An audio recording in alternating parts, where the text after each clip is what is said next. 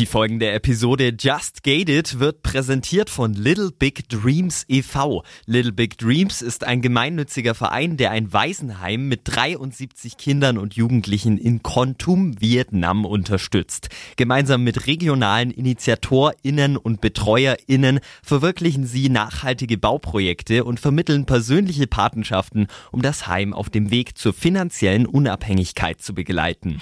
Mehr Infos unter littlebigdreams.org. Just Gated. Der Podcast mit Shannon Gede.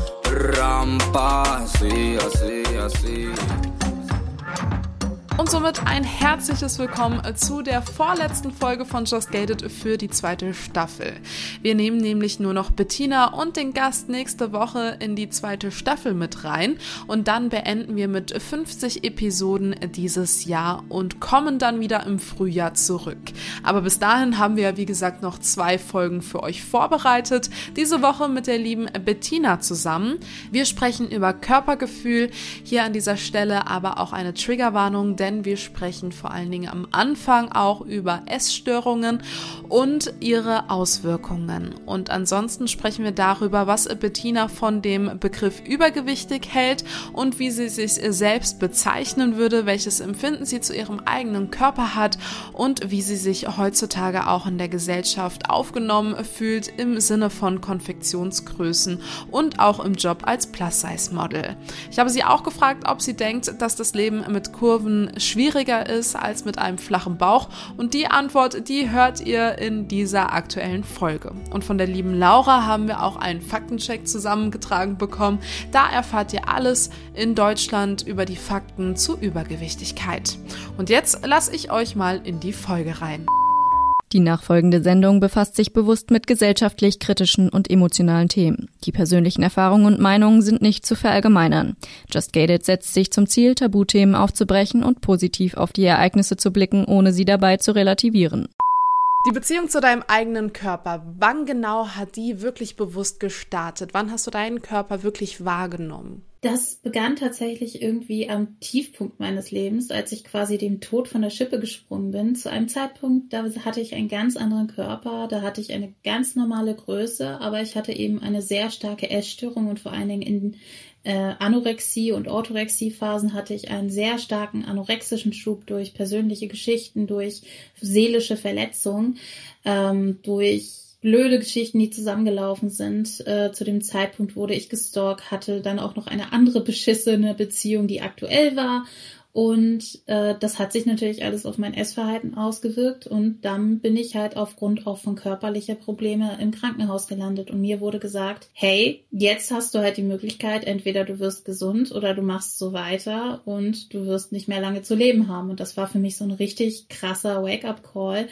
Und im Grunde genommen begann es noch nicht mal daran, dass mein Körper irgendwie das Ding war, sondern dass ich einfach erstmal diesen Kampf hatte gegen die Essstörung und dagegen, dass ich nicht immer alles weiterlaufen kann, weil damals schipperte mein Leben so vor sich hin, sondern ich musste das Leben quasi komplett neu alles abbrechen und neu anfangen. Und das war bei mir wirklich so krass, dass ich in eine andere Stadt gegangen bin, dass ich meine damalige Beziehung beendet habe, trotz Paartherapie, ähm, daraus aber unglaublich viel gelernt und mitgenommen habe und quasi den Exit gegangen bin, wie man so schön neudeutsch sagt, und äh, komplett von neu äh, vorne angefangen habe. Und das, die Beziehung zum Körper, das kam dann erst über die Jahre. Aber ich würde sagen, dieser Anfangspunkt war in diesem Tiefpunkt. Wie genau war denn dein körperlicher Zustand, als du dann da im Krankenhaus warst und die Ärzte dich dann quasi ja wachgerüttelt haben? Es war tatsächlich so krass, dass ich zu dem Zeitpunkt wirklich an einen Tropf gehangen wurde, dass ich irgendwie, andere Leute müssen irgendwie so drei, vier Pillen nehmen. Ich musste so ein ganzes Schnapsglas voller Pillen nehmen,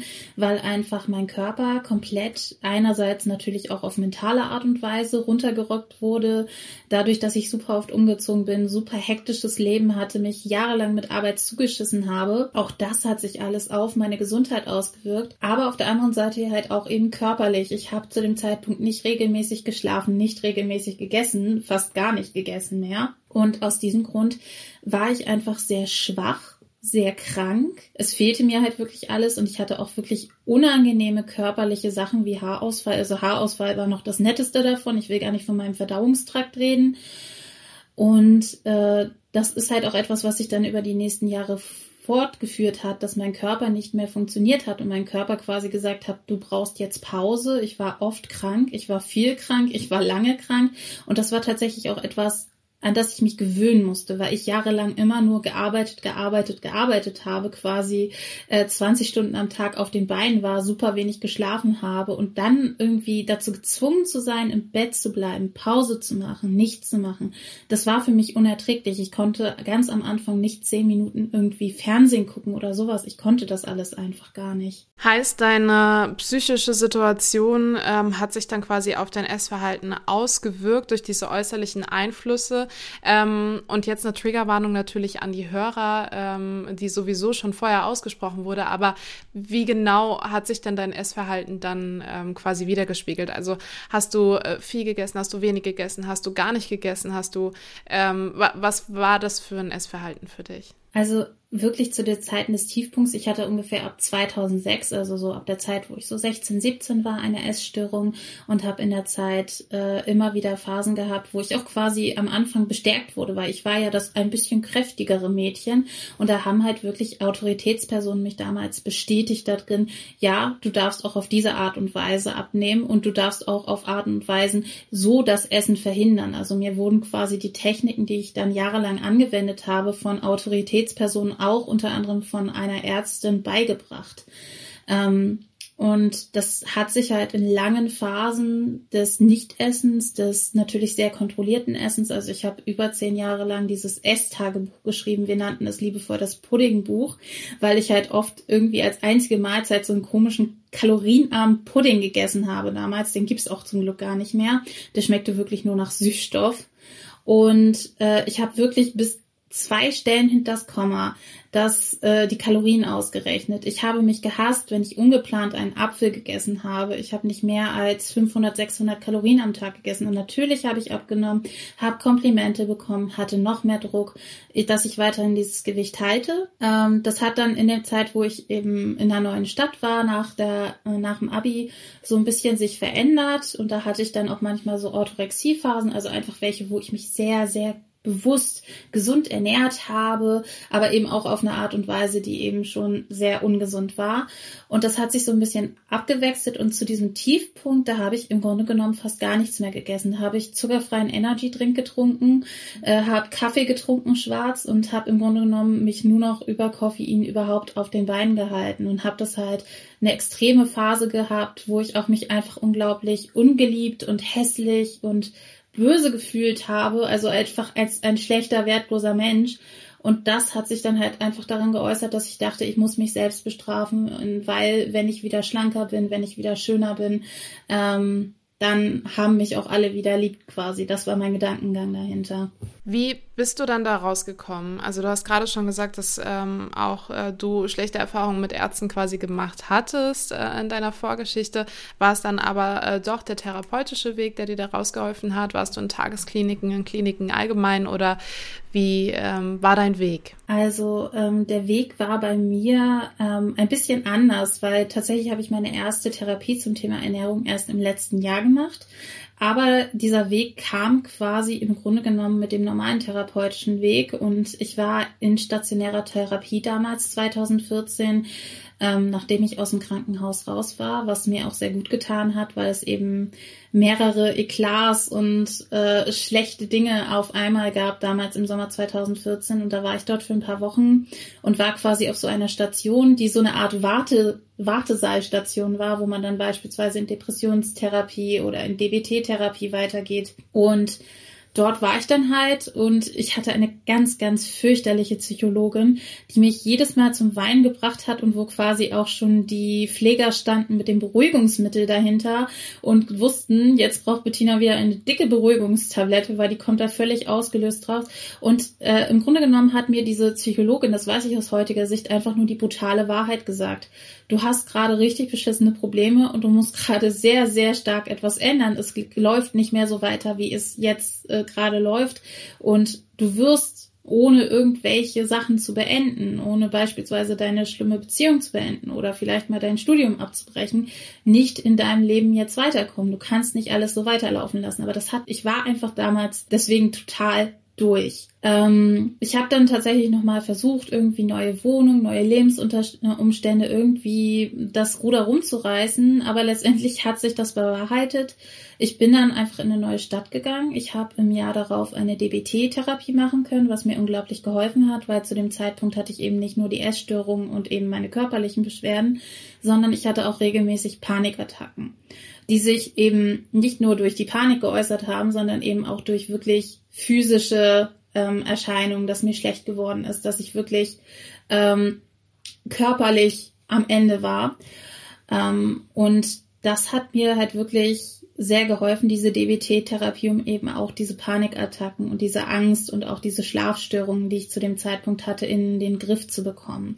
Tatsächlich war das Essen da nebenbei hat es sich irgendwie so eingeschlichen, dass es für mich funktioniert hat. Das klingt jetzt total schräg, aber ähm, wir haben halt sowohl in der ersten Therapie 2014 als auch in der zweiten stationären Therapie 2015 und auch zwischendurch hatte ich eine Verhaltenstherapie ambulant ähm, für mich so Wege gefunden und für mich auch Wohlfühlessen gefunden. Also ich war jetzt nicht komplett alleine und es hat sich nicht komplett von alleine erledigt, aber ich, wir haben beispielsweise herausgefunden, ähm, wenn es mir nicht gut geht, dann nehmen wir Essen aus der Kindheit und das war bei mir in dem Fall ähm, veganer Kakao und Bananen und das ist dann mein Wohlfühlessen und das geht selbst an Tagen, wo ich überhaupt nichts essen kann.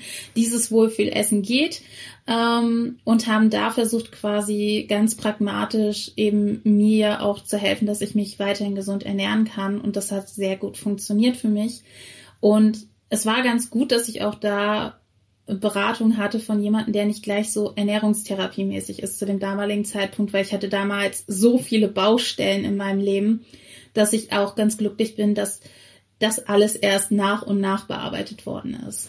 Durch deine Essstörung dann und deinen ähm, Gewichtsverlust dann auch in der Klinik, als es ja auch so kritisch war, ähm, und den Weg dann da quasi raus, ähm, hast du ja dann auch ähm, an äh, auch Normalgewicht dann auch dazu äh, gewonnen. Ähm, wie ist das dann aber auch für dich gewesen? Also wie hast du dich selbst gesehen und wie konntest du das auch akzeptieren, diesen Wandel am Körper, ne? wenn man merkt, okay, ne, es ist ja, das, das, das große Problem ist, ähm, ich hatte ja nie diesen Körper, den man von einer Anorexierin denkt, weil man denkt sofort an so Leute, die aussehen wie Skelette. Und das war es halt bei mir nicht. Ich hatte selbst zu der Zeit, wo es mir gesundheitlich richtig, richtig schlecht ging, eine 38, aber ich habe halt einfach eine 38 gehabt und habe einfach trotzdem monatelang nicht wirklich gegessen. Und das war, glaube ich, auch etwas, was sehr schwierig war, weil ein Arzt hat sich damals sogar geweigert, mir die Diagnose zu geben, getreu dem Motto, du bist ja nicht dünn genug für Anorexie. Ähm, ich hoffe, dass es heute anders ist, im Ernst. Ähm, und tatsächlich war das für mich super schwierig. Das ist aber etwas, was erst mit den Jahren kam. Ich glaube, vor allen Dingen das Jahr 2016 war für mich schlimm. Da ist eine Freundin von mir sehr plötzlich gestorben und das hat mich halt wirklich richtig zurückgeworfen. Ähm, und in der Zeit war ich dann super viel krank. Es ging mir super, super schlecht. Und es war halt auch immer mit den Hausärzten, die ja über meinen Zustand und über die ganzen Diagnosen Bescheid wussten, ähm, war es halt auch immer so ein Kampf. Und es hieß halt immer, äh, Bettina, du kannst entweder dich entscheiden, gesund zu werden, oder du kannst zurück in diese Sachen fallen und deine Gesundheit riskieren. Also, das war jedes Mal ein Kampf und das ist etwas, was man sich, glaube ich, nicht so richtig vorstellen kann, wenn man nicht drin ist, weil man ist immer halt wieder vor dieser Entscheidung. Sie ist nicht so eine Entscheidung, die treffe ich einmal, sondern man trifft sie immer, immer wieder. Wie ähm, schwer ist es dann aber auch, ich sag mal, den, den richtigen Weg dann quasi auch zu gehen, weil ich meine, ähm, sich dann so bewusst zu werden, okay, ich habe, ich hier gerade ein alte Muster und ich ähm, ne, habe hier ein gestörtes Essverhältnis und auch die Wahrnehmung zu meinem eigenen Körper das ist ja schon mal ein Riesenkampf, das überhaupt einzugestehen und dann im selben Schritt aber zu sagen, ey, ich mache was dagegen. Also was hat dich da motiviert, was hat dir da auch geholfen, diese Reflexion dann auch in dem Moment zu haben? Äh, glücklicherweise mein Ehemann, der im Leben getreten ist, war für mich immer eine gute Stütze, weil der ist einfach so das Gegenteil von Diätkultur. Der ist Love Carbs, der ist quasi am ersten Tag, als wir uns kennengelernt haben, wir waren Mitbewohner in einem FSJ-Wohnheim. Er hat an einer anderen Schule als ich FSJ gemacht, aber wir haben uns kennengelernt und haben jeden Tag zusammen gekocht dadurch. Und das war tatsächlich für mich eine große Stütze. Und er wusste das zum Anfang gar nicht, dass ich eine Essstörung hatte, aber er hat mir damit unglaublich geholfen, dass ich halt einfach dieses System hatte, dass man zusammen kocht, dass man zusammen frische Lebensmittel hat und dass er eben auch sehr positiv gegenüber Essen ist und eben nicht äh, diese typischen Diätkulturgeschichten äh, verinnerlicht hat, sondern sagt, hey, Kohlenhydrate, I love Kohlenhydrate.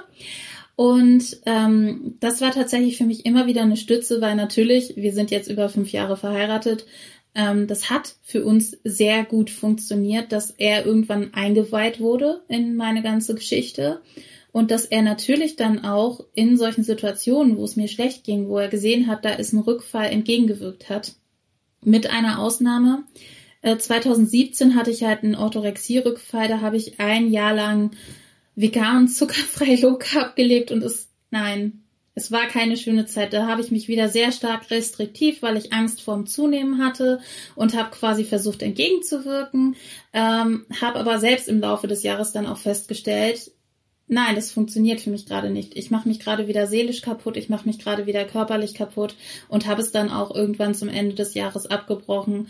Ähm, und ich denke aber auch, man muss diese ähm, Rückfälle zulassen, weil das Ding ist, wir leben halt in dieser richtig großen Diätkultur und es gibt so viele Einflüsse von außen und ähm, das ist halt das große Problem meiner Meinung nach an Essstörungen. Es ist eine Störung, die in den Gedanken stattfindet und die auch immer wieder sich einsneaken kann und das Ding ist, du kannst beispielsweise trockener Alkoholiker werden und Alkohol aus dem Weg gehen, aber du kannst ja nicht dem Essen aus dem Weg gehen. Und dementsprechend ist es immer da und es ist immer wieder eine Aufgabe, dagegen zu arbeiten. Wie oft passieren denn solche Rückfälle bei dir? Ähm, tatsächlich, ich bin ein bisschen stolz auf mich. Ich bin jetzt über ein Jahr komplett frei von Rückfällen. Es gibt aber immer wieder Momente, wo ich eben diese Gedanken habe. Also wo es eben zwei, drei schlechte Tage gibt und ich wenig Appetit habe und einfach entgegenwirken muss. Also inzwischen kann ich auch super gut entgegenwirken und dann mache ich halt, stattdem ich dreimal am Tag esse, was ich normalerweise mache, mache ich mir einmal am Tag so eine große Bowl mit allem Möglichen drin, auch so Comfort Food, dass ich dann Nüsse reinhaue und Leinsamen und einfach einen Porridge, einen großen Porridge mache. Und dann weiß ich, im Zweifelsfall kann ich auch den essen. Und dann komme ich damit durch diese schlechten Tage durch.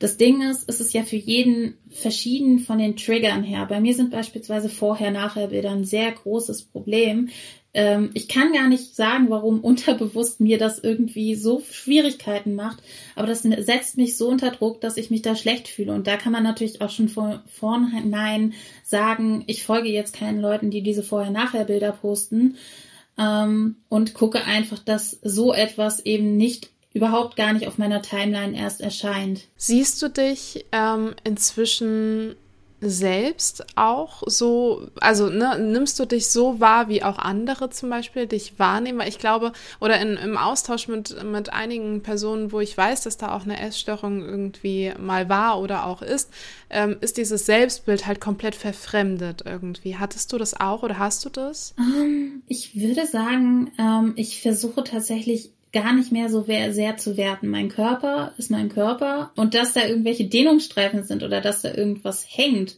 oder dass da irgendwo äh, jetzt inzwischen Falten sind. Ich hatte jetzt beispielsweise vor kurzem auch mein erstes weißes Haar. Das ist halt so. Das, sind, das ist, ist der Lauf der Zeit und das ist für mich vollkommen okay. Und ich glaube, ähm, ich sehe heute meinen Körper vor allen Dingen als etwas, für das ich dankbar bin. Ich bin einfach dankbar, dass ich ohne bleibende Schäden aus der ganzen Geschichte rausgekommen bin, dass ich nicht irgendwelche Blasenschäden habe, dass ich nicht irgendwelche Verdauungstraktschäden habe, dass mir nicht irgendwelche Geilblase oder ähnliches, dass ich keine Nieren- oder Leberschäden habe. Ähm, und dass ich eben auch im ganzen Verdauungstrakt, äh, dass alles funktioniert und dass ich seit, ähm, was mir wahrscheinlich auch extrem hilft, dass ich keine Rückfälle bekomme, seit äh, zwei Jahren jetzt wieder regelmäßig Sport machen kann und eben nicht diese längeren Krankheitsepisoden mehr habe, sondern mein Immunsystem gut funktioniert. Und durch Bewegung und durch Sport ist es für mich einfach auch nochmal ganz anders, meinen Körper wahrzunehmen. Und ich glaube, das ist etwas, was man sehr unterschätzt. Und das muss halt nicht Yoga sein oder nicht Hardcore-Sport. Es kann auch einfach damit anfangen, äh, dass man spazieren geht.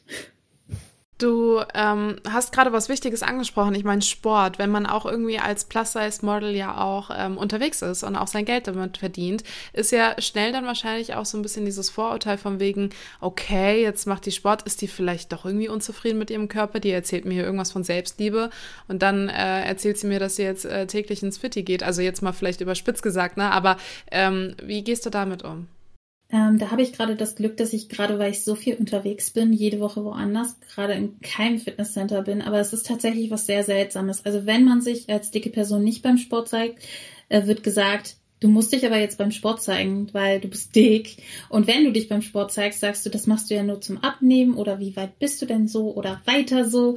Ähm, oder es wird halt gesagt, ja, du machst doch gar keinen Sport, das ist hier alles gefaked. Also es ist total seltsam und man kann es irgendwelchen Leuten ohnehin nie recht machen. Ähm, ich sehe leider, dass es da noch sehr viel Diskriminierung gibt, aber ich hatte jetzt ein sehr positives Erlebnis. Ich hatte ein Shooting vor ein paar Wochen und es ging um Yoga-Wear. Und mir wurde herangetragen, was kannst du denn von den äh, Sachen und was kannst du von diesen Posen? Da war so ein Moodboard mit Posen und bis auf eine Sache konnte ich alles und ich war so, wow, das kann mein Körper alles, weil ich echt nicht so der Yoga-Mensch bin. Und äh, das hat halt für mich auch darin gemündet, ich möchte momentan Ziele verfolgen, die nichts mit Abnehmen zu tun haben. Ich möchte nämlich äh, obenrum kräftiger werden. Ähm, das funktioniert auch für mich ganz gut mit großer Oberweite als Prävention gegen Rückenschmerzen. Und auf der anderen Seite möchte ich halt auch kräftiger werden und auch Mobilität hier im Oberkörper haben, weil ähm, der Unterkörper wird bei mir immer sehr gut trainiert, aber der Oberkörper sehr wenig. Das heißt, ich bin gerade viel mit Hanteln und Kettlebells unterwegs und möchte auch demnächst in ein Fitnesscenter gehen ähm, um einfach an Geräten zu arbeiten. Und das heißt halt überhaupt nicht, nur wenn man sich selbst liebt, heißt das nicht, dass man keine Ziele haben darf. Das ist, glaube ich, irgendwie so eine komische Sache. Du darfst auch abnehmen. Das hat nichts mit der Selbstliebe zu tun. Ähm, jeder ist für sich selbst und seinen eigenen Körper verantwortlich, finde ich. Und wenn du den Wunsch hast, dass du gerne schlanker sein möchtest, von dir aus oder beispielsweise aus gesundheitlichen Gründen abnehmen möchtest, dann ist das nicht böse. Und ich finde es auch immer sehr schade, wenn gesagt wird, diese Person hat jetzt abgenommen, diese Person gehört jetzt nicht mehr in den Selbstliebe-Club. Ähm, das ist für jeden die eigene Entscheidung. Genauso ist, wie ich auch nicht möchte, dass andere Leute in meine Entscheidung reinreden, dass ich jetzt beispielsweise ähm, das Thema Mobilitätstraining für mich total als wichtig erachtet habe. Und ja, da müssen wir definitiv noch mal auspacken. Aber ich glaube, es geht über das Thema Plus Size hinaus, weil ich glaube, wir haben allgemein beim Thema Fitness das Problem, dass die Leute immer nur ans Abnehmen und ans sich das Essen verdienen denken und dass es nicht darum geht, Freude einfach zu haben und Spaß am Sport. Ich habe jetzt ähm, auch vor kurzem irgendwie viel Kontakt zu der Lipodem-Community äh, quasi gehabt und äh, da habe ich viel wahrgenommen, dass ähm, ja viel Verständnis dann quasi da ist, wenn äh, Frauen oder auch Männer, aber es ist ja eher auch eine Frauenerkrankung, ähm, da dann äh, quasi an Gewicht zunehmen oder ähm, etwas äh, breitere Oberschenkel, Oberarme haben ähm, und da so ein bisschen das Verständnis da ist von wegen, ach guck mal, die kann ja gar nichts dafür, die hat ja Lipodem. Ähm, ist bei dir irgendwie das äh, schon aufgekommen, dass Leute gesagt haben, also ganz ehrlich, ähm, ganz bös gesagt, ja, jetzt Hatersprache, nicht, dass ich das irgendwie denken würde, aber ähm, ja, die ist doch irgendwie selbst verschuldet damit, wie sie zum Beispiel auch aussieht oder so. Kommt dir das entgegen? Ich finde, das ist eine sehr interessante Frage, weil Hate kommt meistens von Menschen, die mich nicht wirklich kennen oder beispielsweise im analogen Leben sind es hauptsächlich Menschen, die mich kennengelernt haben in einer Phase, wo ich noch relativ schlank war, als eben noch nicht die Honeymoon-Phase war, also die Phase, wo ich quasi gegessen habe und nachgeholt habe und deswegen natürlich auch zugenommen habe, insbesondere auch zugenommen habe in Kombination mit du liegst viel im Bett, du kannst nicht viel Sport machen und dann hast du auch noch ordentlich Hunger auf alles, was du dir zehn Jahre lang verboten hast.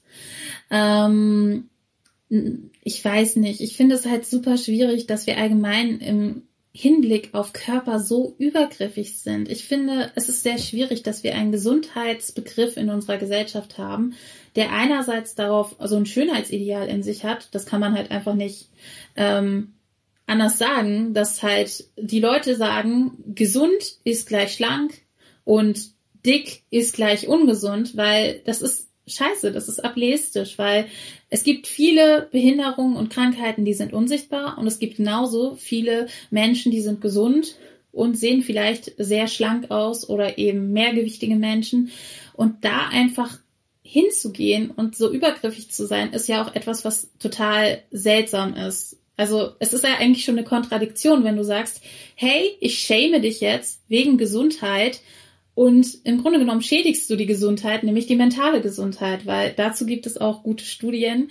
Ähm, Diskriminierung und Mobbing schädigt die mentale Gesundheit und damit ein Stück weit dann auch die physische Gesundheit durch Psychosomatik. Und das ist für mich etwas, was ich allgemein total schwierig finde und wo ich auch gerne über die Plus-Size-Bubble hinaus sagen möchte. Lasst uns doch bitte nicht über Körper oder Menschen nach dem äußeren Erscheinungsbild urteilen. Präsentiert von Unverpackt Darmstadt Aschaffenburg. Übergewicht oder wie man in der Medizin sagt, Adipositas bzw. Fettleibigkeit. Laut Angaben des Robert Koch Instituts sind rund ein Viertel der Erwachsenen in Deutschland stark übergewichtig, also adipös. Von Adipositas sprechen Mediziner, wenn der Fettanteil im Körper übermäßig hoch ist. Der hohe Fettanteil entsteht, wenn dem Körper mehr Energie zugeführt wird, als er verbrauchen kann. Gemessen wird er anhand des Body Mass Index, kurz BMI. Dabei wird das Verhältnis Verhältnis von Körpergewicht zu Körpergröße errechnet. Der BMI eines Normalgewichtigen liegt zwischen 18,5 und 24,9. Übergewicht liegt vor, wenn der BMI-Wert über 30 liegt. Doch der BMI allein gibt keinen exakten Aufschluss über die Zusammensetzung des Körpers. Vor allem bei sehr athletischen Menschen ist der BMI ungenau, da bei der Berechnung nicht zwischen Fett- und Muskelmasse unterschieden wird. Ein starkes Übergewicht kann jeder Mensch entwickeln. Laut einer Befragung des Robert Koch Instituts ist in den letzten Jahren Jahren vor allem aber die Zahl der übergewichtigen jungen Erwachsenen in Deutschland stark angestiegen. Zur Entwicklung von starkem Übergewicht können ganz unterschiedliche Faktoren beitragen, oft auch in Kombination. Einige sind beeinflussbar, andere lassen sich nicht oder nicht direkt vom Betroffenen selbst beeinflussen. Während Frauen durch Hormonumstellungen vor allem nach der Pubertät und in den Wechseljahren von einer Gewichtszunahme betroffen sind, entsteht das Übergewicht bei Männern hauptsächlich durch einen weniger aktiven Lebensstil. Diese Entwicklung beginnt meist im jungen Erwachsenenalter. Aber auch genetische oder familiäre Veranlagungen, hormonelle Erkrankungen wie eine Unterfunktion der Schilddrüse oder eine übermäßige Cortisonproduktion können das Adipositas-Risiko erhöhen. Wie diskriminierend oder nimmst du es überhaupt diskriminierend wahr, das Wort übergewichtig? Das Wort übergewichtig ist halt insofern diskriminierend. Ich finde es persönlich nicht diskriminierend, äh, weil es eben noch viele Leute nutzen. Ich finde tatsächlich so andere Worte wie moppelig oder so eher angenehmer. Ähm, aber das Übergewichtig ist halt auf die Art und Weise diskriminierend, dass es eben ein Über sagt. Und was ist die Norm, ist die Frage. Wir alle sind total verschieden und selbst wenn eine Person eine Größe M oder eine Größe L oder eine Größe XL trägt, jeder Körper ist anders, jede Körperform ist anders. Und da irgendwie zu sagen, wo ist die Norm, wo ist das über, finde ich tatsächlich sehr schwierig. Ich mag am liebsten den Begriff dick-fett, weil es eigentlich auch eine Aneignung ist von Begriffen, die sehr negativ in unserer Gesellschaft gesehen werden. Und es einfach dieses dick-fett sagt, es kann alles sein. Aber natürlich kann man auch den Begriff mehrgewichtig nehmen, weil ich finde, das mehr ist ein deutlich neutraler Begriff im Vergleich zu diesem Über. Aber wie würdest, also wenn dich jemand fragt, also ne, welches Wort für du dich ähm, mehr identifizieren kannst, ähm, was würdest du sagen? Hallo, ich bin Bettina und ich bin?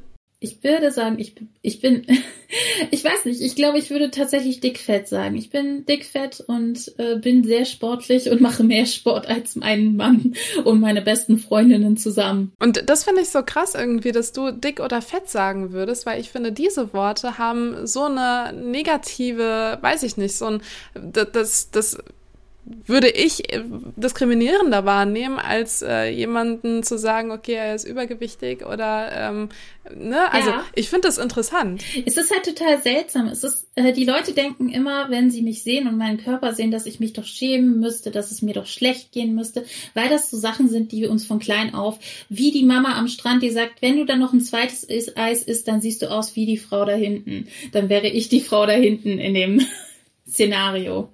Ähm, die Frau, die sich dafür schämen muss, dass sie aussieht, wie sie aussieht. Aber das total strange ist. Ich war in diesem normalgewichtigen Körper und ich war des Todes unglücklich und ich wusste nicht warum. Und ich hatte damals diese, ich hab doch so viel Disziplin. Ich bin doch einfach die ganze Zeit streng zu mir. Und ich weiß jetzt nicht, was ich noch tun soll. Und eine Dekade meines Lebens war halt meine gesamte Gedankenwelt super gefangen. Also ich glaube, das ist das Krasseste, was man an einer Essstörung hat, dass man die ganze Zeit nur ans Essen denkt, ans Essen vermeiden. Und ich bin jetzt frei. Also es ist wie, als wäre ich aus dem Gefängnis raus, aus meinem eigenen Gedankengefängnis. Und jetzt kann ich halt alles tun, worauf ich Bock habe. Und das ist eine so schöne und wertvolle Sache. Und dass mein Körper jetzt irgendwie 20 Kilo mehr oder 20 Kilo weniger ist, ist dabei absolut nebensächlich, weil ich kann alles tun, was ich möchte. Ich äh, habe Freude an Ernährung, was ich seit vielen, vielen Jahren nicht gespürt habe. Und ich habe einfach äh, Freude an meinem Leben. Und das ist einfach etwas so unglaublich Wichtiges. Und das ist, glaube ich, etwas, was leider viele Leute vergessen. Du hast dieses Bild jetzt gerade so in den Kopf gezeichnet, ne, mit dem Strand und die Mama mit dem Eis und ne, nach hinten gezeigt und guck mal nicht, dass du irgendwann mal aussiehst wie sie. Ist dir das tatsächlich passiert? Also zum Beispiel auch wenn du sagst, ey, ich habe gerade mega Bock auf McDonalds oder irgend auf was anderes, Fastfood, ne, äh, dass du dann da an der Schlange stehst und du komisch angeguckt wirst? Es ist tatsächlich etwas, was mir auf Instagram stattgefunden hat, aber was liegt auch wahrscheinlich daran, dass ich äh, vegan lebe und zwar schon sehr, sehr lange Zeit und dass ich eben tatsächlich in den Orten, wo ich dann essen gehe, die Leute relativ äh, frei von solchen Klischees sind und einfach auch anerkennen, ich bin ich und sie nehmen mich so wahr, wie sie sind, weil das einfach so alternative vegane Kochstuben sind. Ähm, das habe ich aber tatsächlich öfters mal online, dass wenn ich beispielsweise ein Porridge zeige, ich weine Porridge, wie kann ich denn nur? Kohlenhydrate. Habe ich mir auch viele, viele Jahre meines Lebens. Also ich habe mir Nüsse, ich habe mir Bananen, ich habe alle Kohlenhydrate mir verboten. Ähm, also deswegen, ich weiß, woher es kommt. Ich habe tatsächlich sogar ein bisschen Verständnis, weil äh, wir, wir waren alle immer im also wir kennen alle die Diätkultur, wir kennen alle diese Vorurteile und wir sind auch alle irgendwie mehr oder weniger immer wieder damit, ähm, setzen uns damit auseinander, einfach weil es omnipräsent in unseren Medien ist. Ähm, das ist tatsächlich immer wieder total schräg, wenn ich so Nachrichten bekomme, du solltest doch lieber mal einen Salat essen oder dir vielleicht auch mal komplett das Essen verkneifen. Aber das sind dann halt irgendwelche Leute, die mich aufgeschnappt haben, die mich irgendwo zu sehen bekommen und sich nicht mit mir auseinandergesetzt haben. Und da denke ich, das ist deren Problem und das muss ich nicht zu meinem eigenen Problem machen. Was glaubst du denn, weil du vorhin auch meintest, okay, ähm, dich hatten damals vor allen Dingen Schicksalsschläge irgendwie so reingetrieben in dieses ähm, kranke Selbstbild und kranke Essverhalten. Ähm, Hast du Angst davor, dass äh, wenn jetzt etwas passieren würde in deinem Leben, dass das genauso abläuft quasi? Also dass Schicksalsschläge dich immer wieder zurückwerfen könnten? Hm. Das ist eine gute Frage. Ähm, ich war gestern bei einer Wahrsagerin, total random Topic, und die hat einfach, äh, die hat eigentlich gesagt, es wird alles gut. nee, ähm, also ich muss mich jetzt, ich muss mich jetzt nicht auf diese Wahrsagerin verlassen. Aber ähm, tatsächlich weiß ich, dass ich heute das Werkzeug habe, einfach durch die DBT-Therapie, durch andere Therapien, auch durch diese Therapie extra zum Thema Essstörung, wo ich einfach mal sagen muss, Corona-Zeit gut genutzt. Ähm, dass ich einfach weiß, selbst wenn ich Rückschläge habe und es ist, es, das Leben ist ja keine steile Linie nach oben, äh, dass ich einfach fürs nächste Mal weiß, was ich tun kann und dass auch mal es okay ist, wenn du eine schlechtere Phase hast. Denn wir haben immer im Leben Verlust oder schlimme Dinge. Wir können uns nicht einigeln und sagen, la la la, wir haben jetzt nie mehr im Leben schlimme Dinge. Ähm, aber jetzt habe ich das Werkzeug, um nicht wie damals komplett ungefiltert das alles an mir ranzulassen. Ich glaube, ein großes Problem von mir ist, dass ich es immer allen recht machen wollte, manchmal noch immer gerne so ein People-Pleaser bin. Und ähm, natürlich, dann habe ich immer wieder die Herausforderung, auch mal Nein zu sagen, auch mal Dinge nicht an mich heranzulassen. Und ich sehe das eher als so eine konstruktive Herausforderung. Ähm, Dinge kommen, nichts verläuft linear und ich komme damit klar. Oh, schön gesagt auf jeden Fall. Was ich mir noch gedacht habe, weil ich meine, man, man hat ja auf Social Media und du machst es da ja auch sehr, sehr, sehr publik alles, ne? Und redest da auch über sehr private Themen und brichst ja auch Tabus damit. Ähm, was ich mich gefragt habe, weil auf Social Media auch ganz viele Beauty-Filter und sonstiges unterwegs sind, wie stehst du denn eigentlich zu Schönheitsoperationen? Das ist voll die interessante Sache. Ich bin mal fast mit neun Jahren, glaube ich, ich war acht oder neun Jahre alt, äh, gestorben bei einer Polypen-OP. Und ich habe seitdem eine Scheißangst davor, nochmal operiert zu werden. Zum Glück wurde ich seitdem nicht mehr operiert. Also zumindest nur mit ambulanter Betäubung. Ähm, da hat mir jemand zu viel Narkose gegeben damals, was ziemlich scheiße war, weil ich, ich durfte damals äh, da deswegen den halben Sommer in der Uniklinik verbringen und an Leistungs-EKGs und so angebracht sein. Das war super nervig und das ist für mich so, ich meine, Grundschulzeit, das war für mich damals so ein scheiß, richtiger Scheißerlebnis. Ähm, ich persönlich würde nicht eine OP machen, die für mich nicht medizinisch notwendig sind. Äh, ich habe Hängebusen, das kann ich ja hier mal so offen sagen. Äh, ich habe auch äh, so ein bisschen Hautlappen aus einer Zeit, wo ich ein bisschen dicker war als jetzt und ich kann damit leben, ich komme damit klar. Ähm, mein Mann findet mich nice so, ich finde mich ganz nett so und ich komme damit klar. Ähm, ich finde sogar beispielsweise meine Dehnungsstreifen, ich habe super viele, vor allen Dingen aus der Zeit, wo ich halt so hardcore schnell abgenommen habe damals in der Essstörung, immer wieder. Da habe ich so kleine silberne Streifen und ich finde das ehrlich gesagt sehr, sehr hübsch. Also es ist, es, ich finde es sehr, sehr hübsch.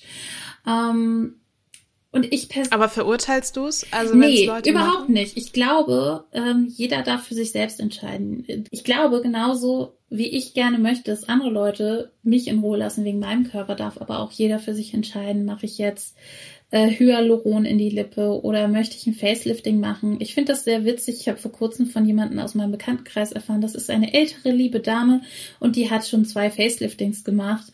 Und ich feiere das eigentlich total, weil sie sieht super jung und super fresh aus. Und ich meine, wenn es sie glücklich macht und wenn es einfach für sie funktioniert, warum nicht? Ich finde es natürlich irgendwie aus dem Aspekt scheiße, dass wir inzwischen es so haben, dass sehr junge Leute wegen Facefiltern irgendwie zum Doktor gehen und deswegen eine Nase wie von Instagram haben wollen. Das ist tatsächlich etwas, was ich schwierig finde, wo wir aber auch finde, jeder von uns kann diese Veränderung sein und diesen Beitrag leisten, dass wir eben auch eine Kartoffelnase wie die meine normalisieren und nicht alle eine Instagram-Nase haben müssen. Hast du das Gefühl, dass es in der Gesellschaft leichter ist, dünn zu sein, als dick zu sein?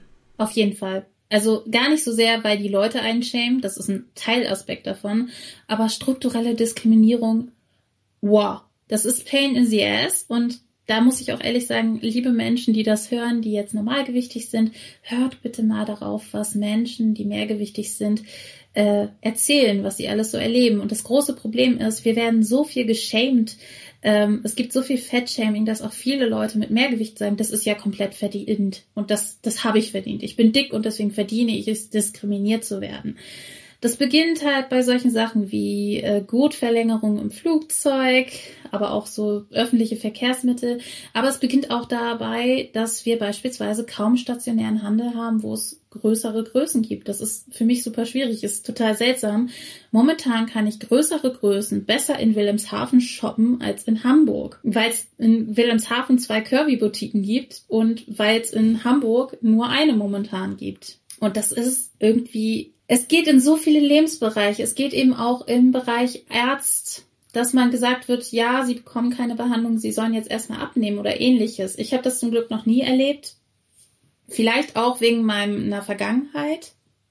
Oder weil ich einfach immer gute Ärzte, die eben nicht fettfeindlich sind, erwischt habe. Aber das ist tatsächlich ein sehr großes Thema und da kann man auch sehr tolle Leute hören. Es gibt da inzwischen sehr gute Podcasts beispielsweise von äh, Jules und Verena, Respect My Size und auch viele andere Podcasts, wo man sich einfach diese Perspektiven mal anhören kann und auch einfach Fachleute hat, ähm, die über dieses Thema reden und über auch beispielsweise Gewichtsdiskriminierung reden. Was würdest du dir denn wünschen, wäre denn so die Norm? Oh, das ist eine gute Frage, was die Norm wäre. Ich finde halt, Diversität ähm, finden, findet auf viel zu wenig Ebenen im Allgemeinen statt.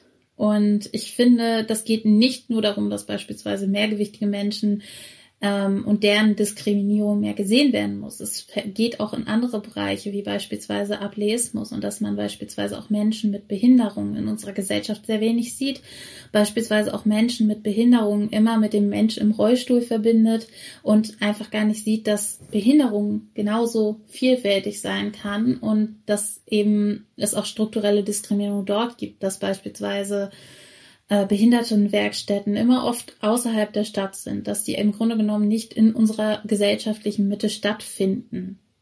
Und dass es da nicht viel Inklusion bislang gibt oder die Inklusion, die stattfindet, eben nicht so sichtbar ist.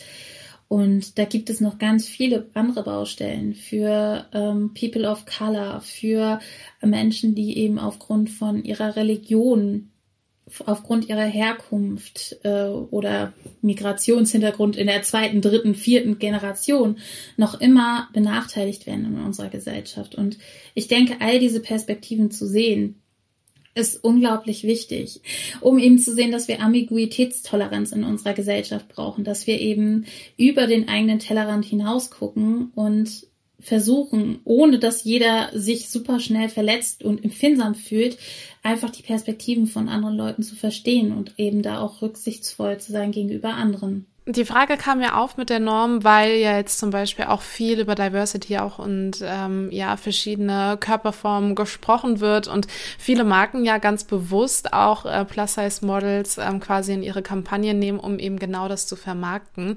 Nichtsdestotrotz ist ja zum Beispiel, wenn ähm, ja ich sag mal äh, andere Models, die in die Norm, die aktuell noch besteht in der Modelbranche quasi passen, ähm, dass das dann einfach Models sind. Also da wird kein da wird kein normales Model Model davor gestellt oder irgend noch ein Fürwort davor gestellt. Und bei Plus-Size-Models ist halt immer Plus-Size noch davor. Hast du das Gefühl, dass du trotzdem und trotz deiner Aufklärung und trotz dieser Diversity immer trotzdem diesen Stempel von, ah, okay, ich bin irgendwie was Besonderes, ne, ich muss irgendwie, ähm, das muss nochmal bewusst hervorgehoben werden. Ähm, und, und wie stark schränkt dich das vielleicht auch ein oder diskriminiert auch vielleicht? Ich glaube tatsächlich, dass beispielsweise mit meiner Konfektion, ich bin ja ähm, Triggerwarnung, ich droppe jetzt Zahlen. Äh, ich bin eine 48 bis 52, weil ich habe halt einfach super große Oberweite für meinen, also eigentlich bin ich deswegen auch kein perfektes Modelmaß von den Modelmaßen her, weil eigentlich müsste es ja gleich gleichmäßig verteilt werden, dass man in eine Konfektion passt. Ähm, Insofern, dass wir halt ohnehin immer die ähnlichen Körpertypen beim Modeln sehen und dass wir halt immer ähnliche äh, Leute sehen und es eben Grunde genommen beim Plus-Size-Modeln auch immer nicht so hoch geht von den Konfektionen. Also etwas, was mich beispielsweise seit Jahren stört und wo ich mir einfach eine Änderung wünschen würde und wo es eben durch Instagram schon eine Änderung gibt. Ich bin halt Mädel mit ordentlich Holz vor der Hütte und wenn ich dann Mädels sehe, wunderbare Plus-Size-Models, die eine Größe 40, 42 haben und in einem Badeanzug sind und keinerlei Oberweite haben, dann weiß ich halt nicht, kann ich mir jetzt diesen Badeanzug Bikini kaufen? Aber wenn ich ihn eben bei Instagram, bei einer anderen mit ungefähr meinen Maßen oder ungefähr meinen Proportionen sehe, dann kann ich das halt sehen. Und da kann ich halt auch sagen, ähm, tatsächlich würde ich mir wünschen, dass äh, Modeunternehmen, die eben größeninklusiv arbeiten, allgemein dass mehr Unternehmen, auch nachhaltige Unternehmen beispielsweise größeninklusiver arbeiten und eben die Norm wird, dass man eben eine breitere Größenrange hat und eben auch nicht nur eine Größenrange für einen Figurentyp. Das ist etwas, was ich total traurig finde, dass es eben nur diese Pullis mit einem Ausschnitt gibt und man nicht einfach mal zwei Pullis mit einem V-Ausschnitt macht, zwei Pullis mit einem Wasserfallausschnitt und dass man eben nicht nur daran denkt, dass Leute vielleicht eine große Größe haben, sondern es beispielsweise Leute gibt mit sehr kurzen Beinen, Leute mit sehr langen Beinen und dass man da versucht, eben mehr Diversität auch in die Mode zu bringen. Insbesondere bei großen Unternehmen frage ich mich das immer wieder. Und dass man eben auch durch Instagram, also außerhalb von diesem Unternehmen, dass die Unternehmen einfach mal sehen, dass sie Instagram und Leute, die eben als Instagram oder Blogger oder ähnliches aktiv sind, mehr unterstützen und auch einfach mehr Geld in die Hand geben, weil diese Leute eben ein großer Faktor dafür sind, dass äh, Leute sagen, hey, ich möchte mir jetzt dieses Oberteil kaufen, weil ich habe das an jemanden mit großen Blusen auf Instagram gesehen, deswegen wird dieses Oberteil für mich auch gut funktionieren.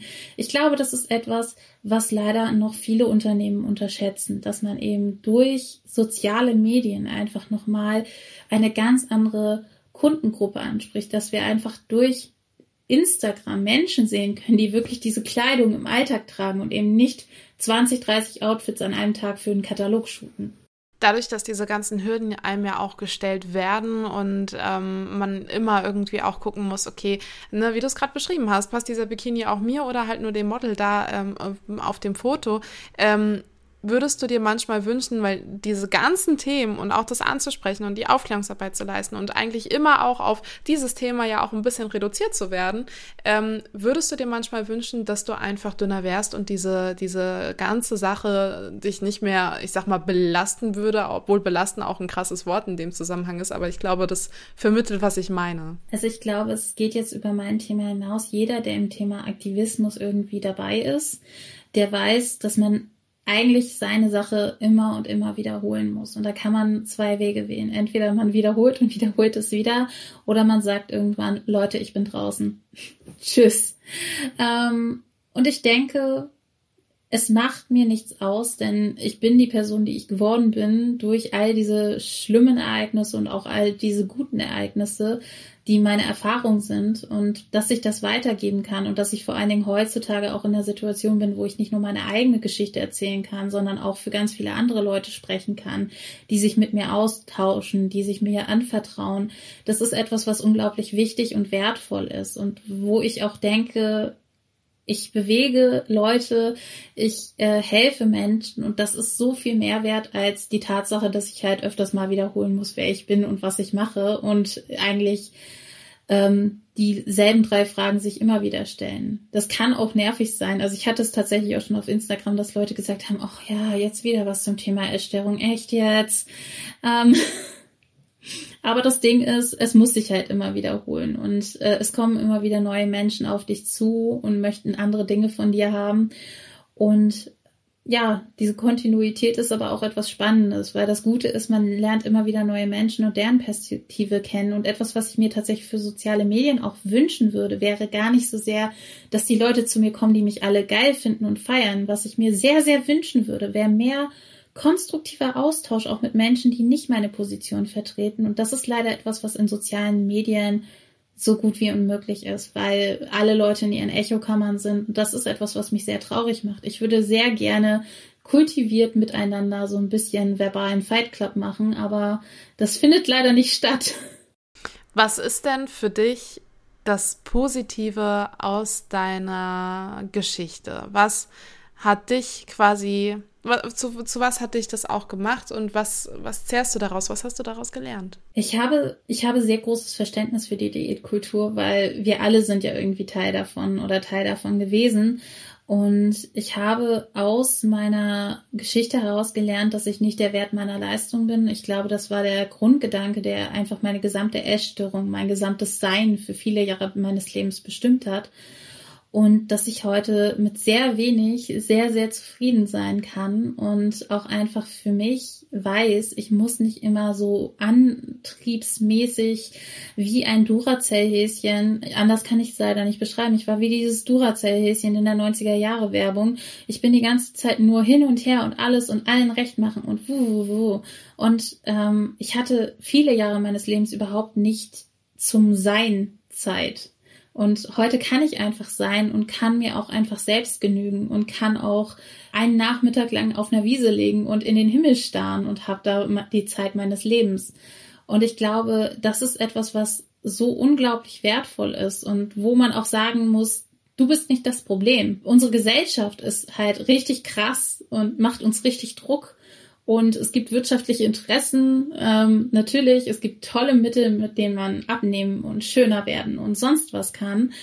Ähm, und es ist gar nicht so einfach. Also ich glaube, wenn etwas Selbstliebe ohne Zuckerguss ist, diese Message, dann, dass es alles gar nicht so einfach ist und dass es okay ist, dass du dich manchmal scheiße fühlst und dass es manchmal alles zu viel wird. Und dass ich das an andere Leute weitergeben kann, finde ich doch sehr gut und dass es auch bei diesen Leuten ankommt. Und das ist super schön, auch wenn es 10 sind, 20, 200. Es ist toll, einfach anderen Menschen weiterzuhelfen, die in ähnlichen Situationen sind wie ich und ihnen zu sagen, ja, es ist okay, dass du dich scheiße fühlst und es ist okay, wenn du das Gefühl hast, dass das alles nicht so einfach ist. Denn man kann sich nicht einfach Selbstliebe kaufen. Selbstliebe ist so viel mehr.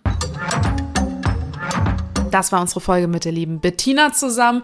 Wir haben natürlich wieder auf Social Media alles zusammengetragen zu dieser Folge, was ihr wissen müsst und natürlich auch die Social Media Woche mit der lieben Bettina geplant, inklusive eines Livestreams. Deshalb abonniert uns gerne, um nichts zu verpassen. Ansonsten darf ich euch nächste Woche die liebe Ellie vorstellen. Mit der lieben Ellie sprechen wir über das Thema Rheuma. Und das ist dann auch unsere letzte Folge für dieses Jahr. Abonniert uns also gerne auf Instagram, um nichts zu verpassen, wenn wir wieder zurückkommen. Und jetzt wünsche ich euch erstmal einen schönen Tag, guten Abend, guten Morgen, wann auch immer ihr diese Folge gehört habt und freue mich, wenn ihr das nächste Mal auch wieder einschaltet.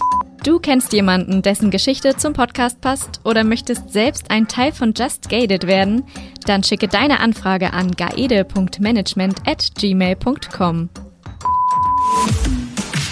Das war die neue Folge von Just Gated. Auch immer montags abends ab 8 Uhr bei Yuka Radio. Yuka. Yuka Radio. Der beste Musikmix für dich. Jeden Tag neu für dich zusammengestellt. Music for you. Music for you. Nur bei Yuka Radio. Alle Infos checkst du online. yukaradio.de